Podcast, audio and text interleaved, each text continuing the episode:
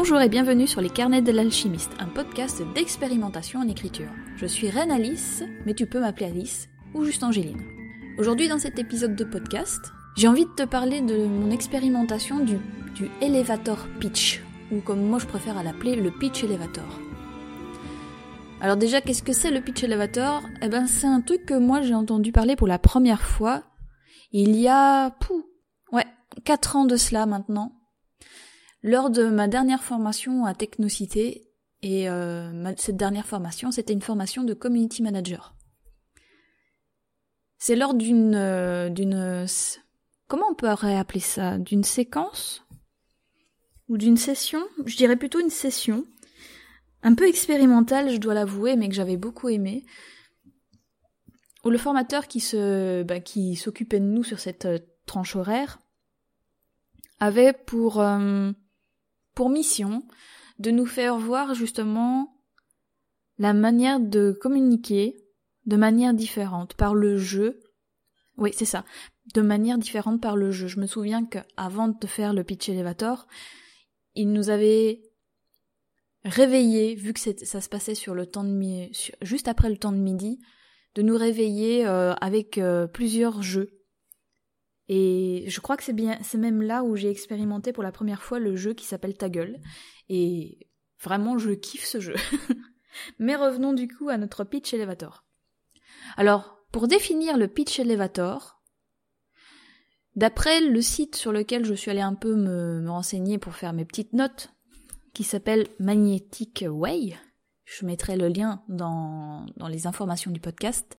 Pour définir ce qu'est l'elevator pitch, comme moi je vais me l'appeler le, pitch elevator, Hein, bref, on, y va. Le meilleur exemple est celui de la situation où vous devez capter l'intérêt d'un prospect que vous croisez à la sortie de l'ascenseur et avec qui vous aurez moins d'une minute pour le convaincre de vous écouter.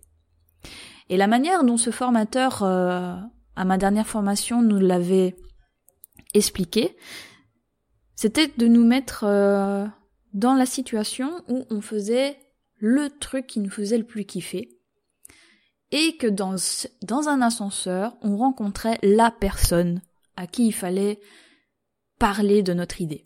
Et je me souviens de l'une d'entre nous, elle, elle voulait, enfin son rêve, c'était de, de présenter une, une série, une idée de série à,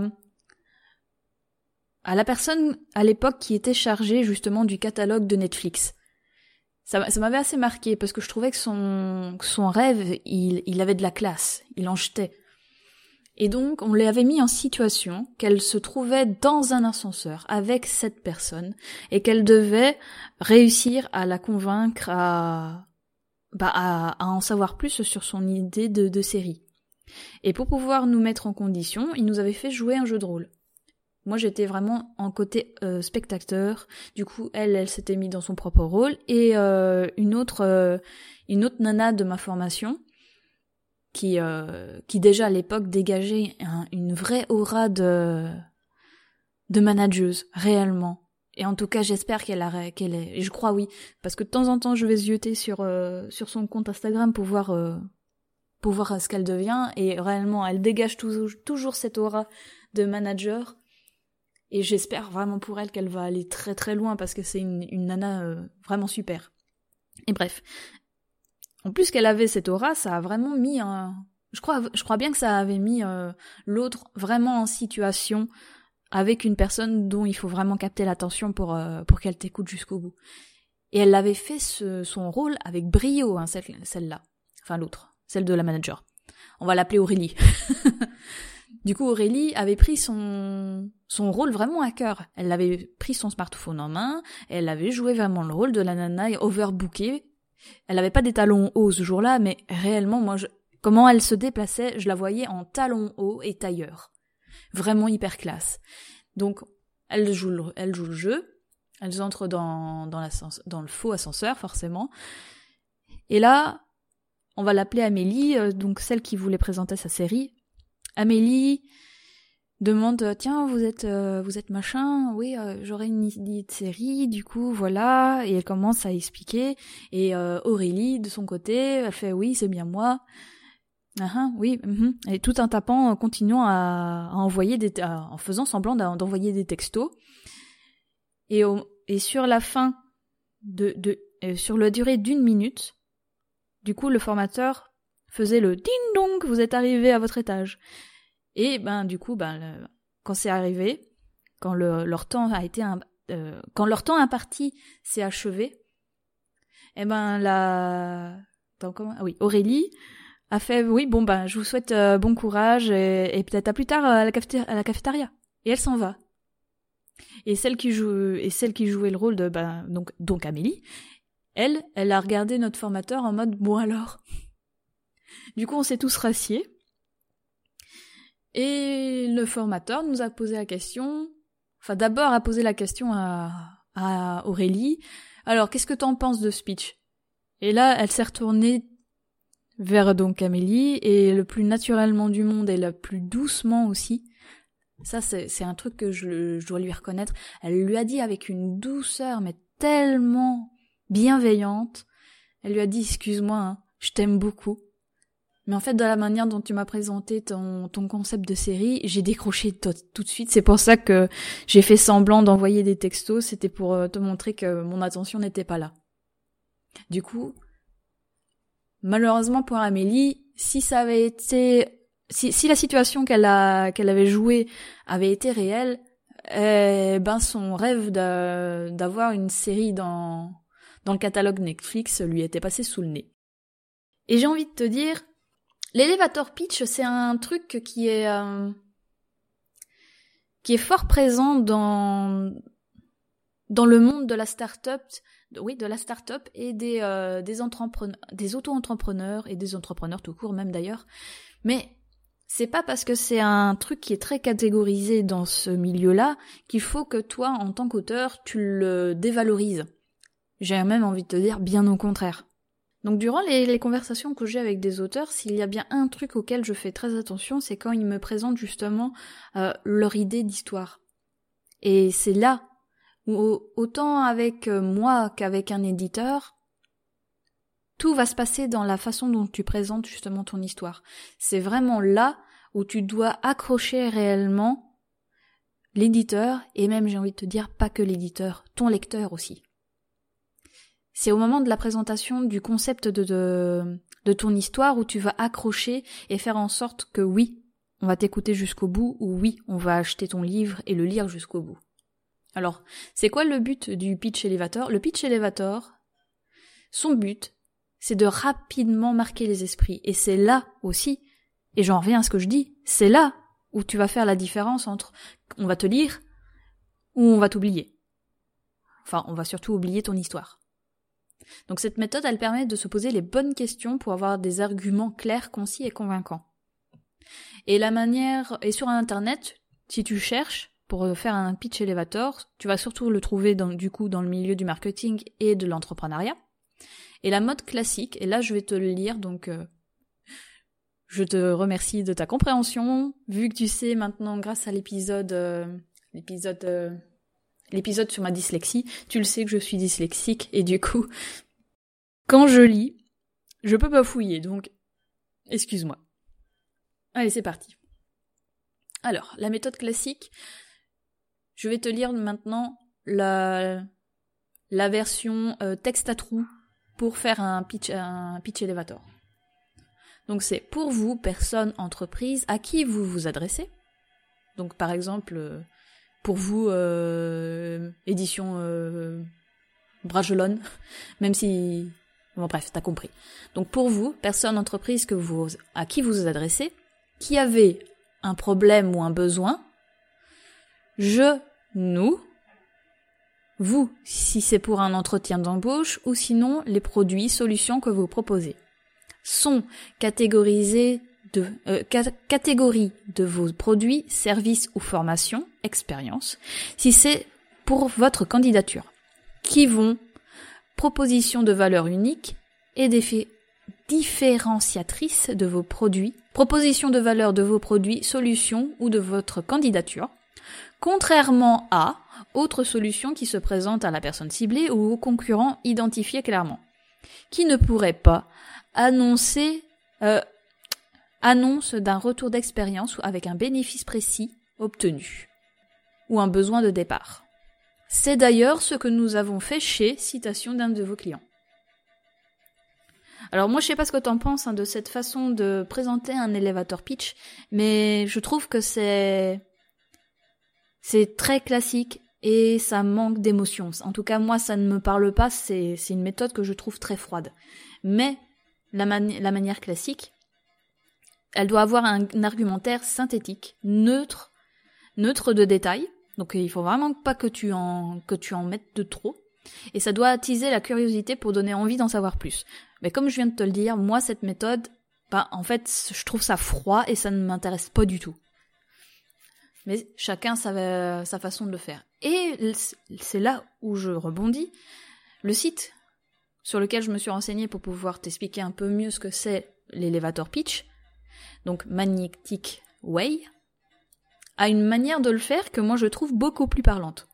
Bien sûr, ce site s'adresse surtout aux entrepreneurs et aux personnes du marketing, donc si tu vas y faire un tour, ne sois pas étonné.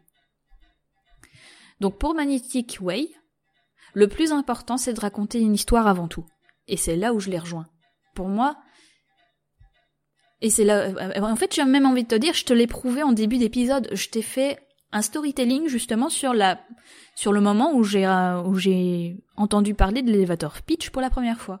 Je t'ai raconté l'histoire justement de l'une de mes collègues de formation qui a, qui a tenté l'elevator pitch mais qui n'a pas réussi du premier coup.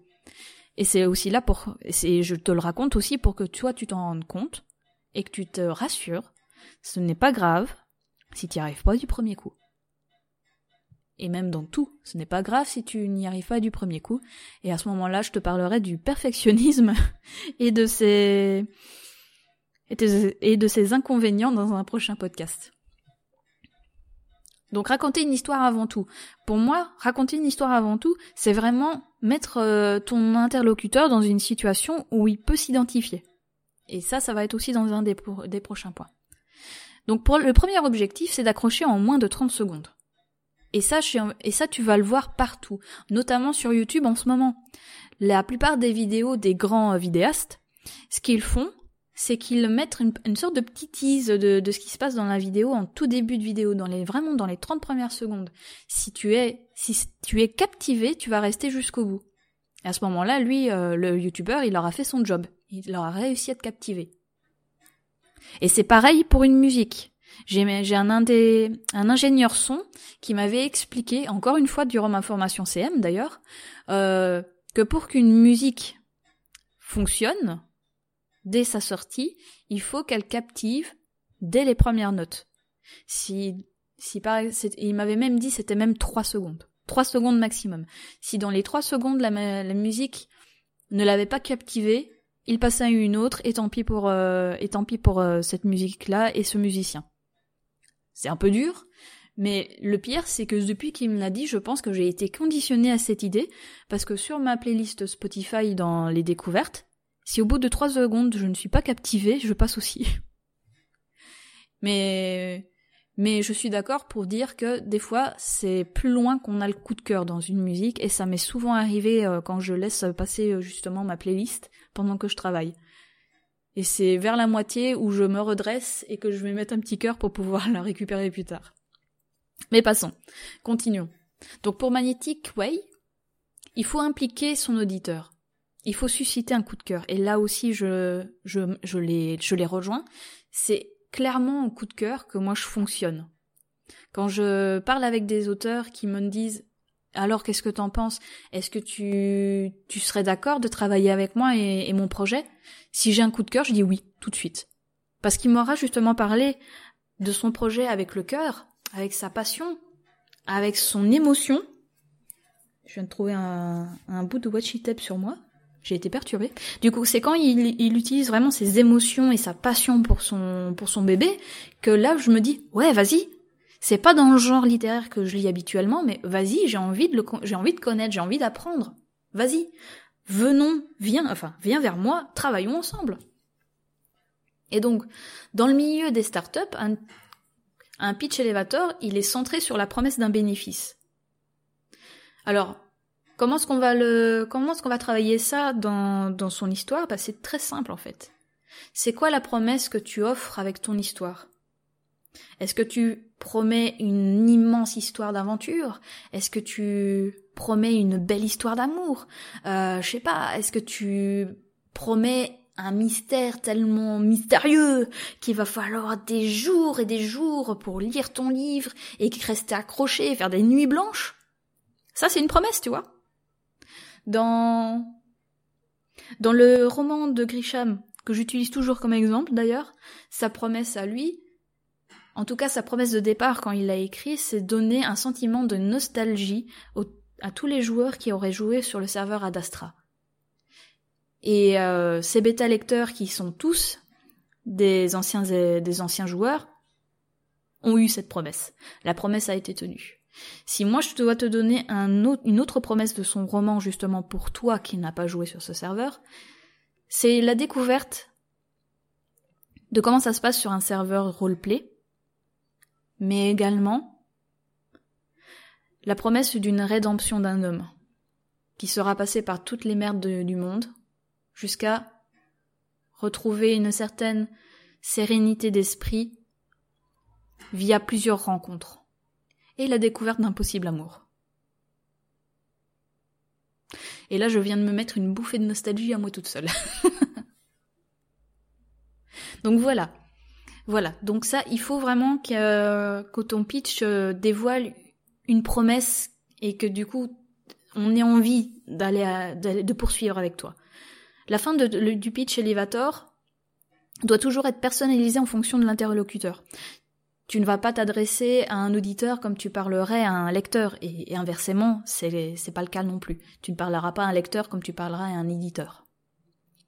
Donc faut toujours euh, t'adapter suivant la personne que tu as en face de toi. Et aussi de ton objectif, parce que l'objectif entre un lecteur, si tu es auto-édité, ne sera pas le même que si tu essayes de convaincre un éditeur de pouvoir publier ton livre.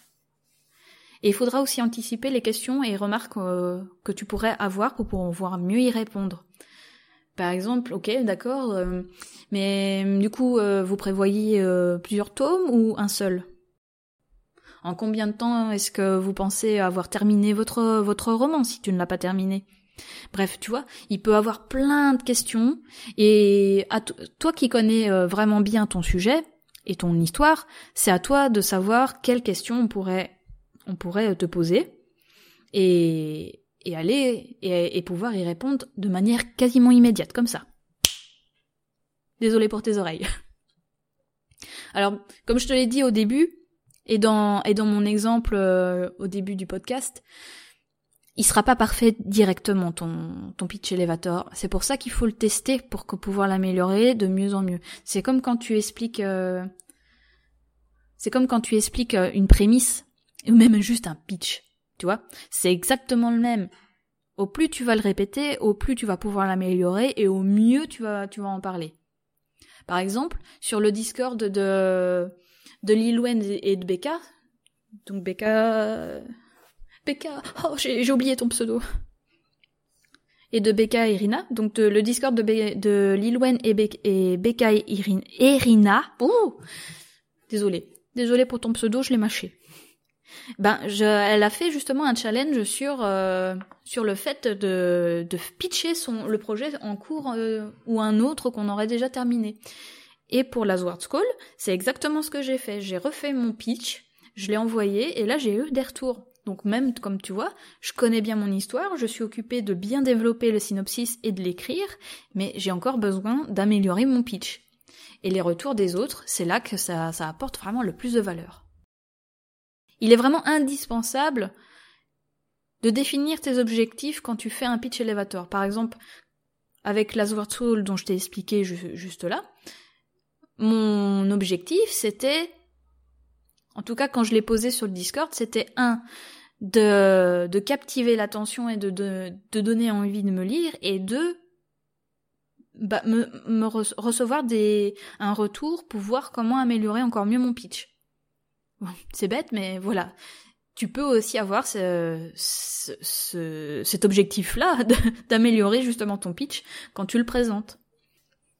Et du coup, sur Magnetic Way, l'exemple qu'il donne, si vous souhaitez trouver les bons arguments pour l'entretien d'embauche, vers le job de votre vie, votre objectif n'est pas seulement de convaincre que vous êtes le meilleur candidat pour le poste proposé, mais plutôt que vous atteindrez, mais plutôt que vous atteindrez, atteindrez, que vous allez atteindre les objectifs fixés par ce poste, amenant ainsi votre interlocuteur à penser qu'il ne trouvera pas meilleur candidat que vous. Ce qui est fondamental, c'est de se mettre à la place de son interlocuteur et de bâtir son argument en étant centré sur le besoin qu'il cherche à résoudre. Du coup, en tant qu'auteur, il faut, adapter ton pitch elevator en fonction de si tu parles à un lecteur ou à de potentiels éditeurs. C'est comme, voilà, c'est exactement ce que je te disais depuis le début. Donc vraiment, le pitch elevator, il a son utilité. Et pas seulement quand tu veux atteindre l'édition. Ça a aussi son utilité pour toi, pour clarifier justement ton, ton concept d'histoire. Si tu vois que ça fonctionne bien et que, et que, les gens sont captivés, tu te dis, c'est bon, l'idée que j'ai d'histoire à écrire, mais elle est, elle est bien. Donc vas-y, vas j'y vais. En tout cas, moi, c'est comme ça que je le vois. Alors les dernières astuces, les dernières astuces que j'ai à te donner pour ton pitch elevator. Une fois que, que tu que ton objectif est de convaincre justement un auteur ou un éditeur. Hein, là, c'est vraiment aucun con, un cas concret. Moi, ce que je te conseille, c'est de rebondir sur. Euh... Moi, ce que je te conseille, c'est de rebondir sur l'actualité livresque. Et ça va aussi avec le point suivant, t'inquiète. Donc, quand tu t'adresses à un éditeur, moi, ce que je trouverais intéressant, c'est de montrer que tu connais le catalogue justement de la maison d'édition. Par exemple, s'il y a un récit qui est, qui est dans le même genre que le tien, autant dire voilà mon, histoire ressemble à, euh, à euh, à Bidule. Et, Bidule, c'est l'un des livres qui. Donc il faut que tu montres que tu connais le catalogue et que ton récit correspond à l'un des livres qu'ils ont publiés. C'est une façon de montrer qu'on peut surfer du coup sur la vague de la, popularité de ce livre. Tu vas peut-être pas faire autant de ventes que lui, mais vu que tu es dans la même catégorie, ça veut dire que tu vas pouvoir toucher le même nombre de lecteurs que ce livre-là. Et pour l'éditeur, eh ben, c'est un point stratégique qui est assez croustillant. Ça fait, hmm, oui, il y a peut-être moyen du coup. Et avec un lecteur, forcément, ça n'aura pas la, ça n'aura pas, quoique si un petit peu, mais ça n'aura pas le même, la même, euh, le même point de vue, tu vois. Pour un lecteur, si tu dis, voilà, bah, les inspirations que j'ai eues pour mon livre, euh, ben, je les tiens de tel ou tel livre, et dans le, la tête du, du, lecteur, ça va faire, oh, pas mal, je connais à peu près, euh, je connais un peu l'univers dont il parle. Ça, j'ai envie d'en savoir plus. Et c'est là qu'on va sur mon, mon point suivant, c'est d'utiliser les métaphores et des comparaisons. Par exemple, pour la Sword School, si je devais utiliser une comparaison pour, euh, pour toi, je dirais que ça, que ce qui m'a inspiré, c'est Harry Potter. C'est l'univers d'Harry Potter et des sorciers qui sont euh, où la magie est présente et que ce n'est pas quelque chose de caché. Ça se passe dans une école de sorcellerie comme, euh, comme Harry Potter seulement. Et c'est là où, où les choses divers, diverses, divergent. Bref, de Harry Potter, c'est que ce n'est pas un élève qu'on suit, mais c'est un directeur d'école.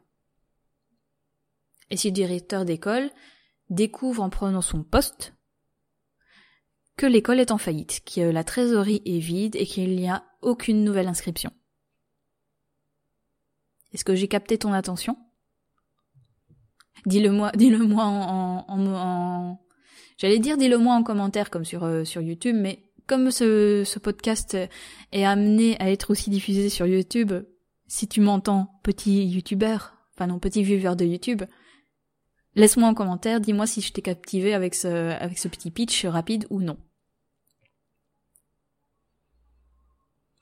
Alors il faut aussi utiliser l'émotionnel. Personnellement, moi je trouve que l'humain est plus intéressant que les chiffres. Mais ça, ça peut être différent de, avec la personne à qui tu parles un éditeur va être un petit peu plus euh, attiré forcément. Il faut toujours que tu t'adaptes selon la personne. Et personnaliser systématiquement ton, ton discours. Personne n'aime recevoir des messages génériques. Moi, moi je trouve pas ça intéressant de recevoir une, euh, une lettre de refus d'un éditeur si c'est juste vous ne correspondez pas à nos critères. Je suis sûre que toi aussi, quand tu reçois une, un refus, tu aimes bien avoir des détails qui se rapportent vraiment à ce que tu as écrit. Et le dernier point, forcément, c'est attiser la curiosité. Voilà, j'espère que ce, cet épisode de podcast t'aura pu être utile, que tu vas tester. Si oui, dis-le moi euh, par MP Instagram ou même en commentaire euh, ou même en story. Ça, me ferait vraiment plaisir de voir que tu l'écoutes et à quel moment. Est-ce que tu es plus team euh, vaisselle ou ou même team transport en commun? N'hésite pas à me, à me faire un retour. Je serais très, je serais vraiment ravie de pouvoir en discuter avec toi. Et d'ici la semaine prochaine, je te souhaite une bonne journée et n'arrête pas d'expérimenter. Des gros bisous